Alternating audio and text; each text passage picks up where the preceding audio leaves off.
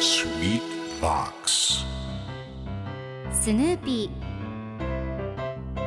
それはチャールズ・シュルツが1950年から50年もの間描き続けたアメリカの漫画「ピーナッツ」に出てくるオスのビーグル犬。主人公の少年チャーリー・ブラウンの飼い犬です。気が弱くて自分に自信が持てないチャーリー・ブラウンをはじめいろんな個性を持つ子どもたちが繰り広げる人間模様に人生の哲学を感じるのは私だけでしょうか？Peanuts Dictionary Peanuts Dictionary.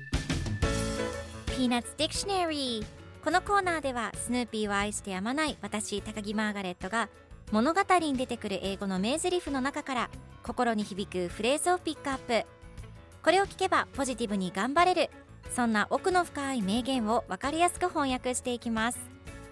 それでは今日ピックアップする名言はこちら。Sometimes it has to be pursued. Sometimes it has to be pursued. 自分から追い求めないといけない時もある。今日のコミックは1957年5月8日のものです。チャーリー・ブラウンとシュローダーがおしゃべりをしています。大好きな毛布を抱えているライナスを見ながらシュローダーがあんな毛布で本当に安心感を得られるのかなと言います。するとチャーリー・ブラウンが個人差はあるみたいだね。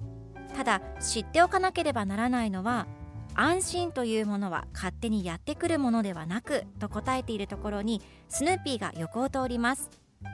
そして最後のコマではそのスヌーピーがライナスの毛布をすごいスピードで奪って逃げているところが描かれていて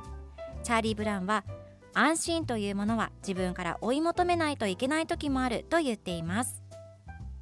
欲しいものは勝手に手元にやってくるのではなく自分から頑張って取りに行かないといけないということですね。では今日のワンポイント英語はこちら。Pursue 追い求める追いかけるという意味です。今回のコミックでは sometimes it has to be pursued と出てくるので追い求められないといけない時もあるという意味になります。ではこの pursue の例文2つ紹介するとまず1つ目。警察は彼を10年間追及した。The police pursued him for 10 years 2つ目。自分の夢を追い求めるべきです。You should pursue your dream それでは一緒に言ってみましょう Repeat after me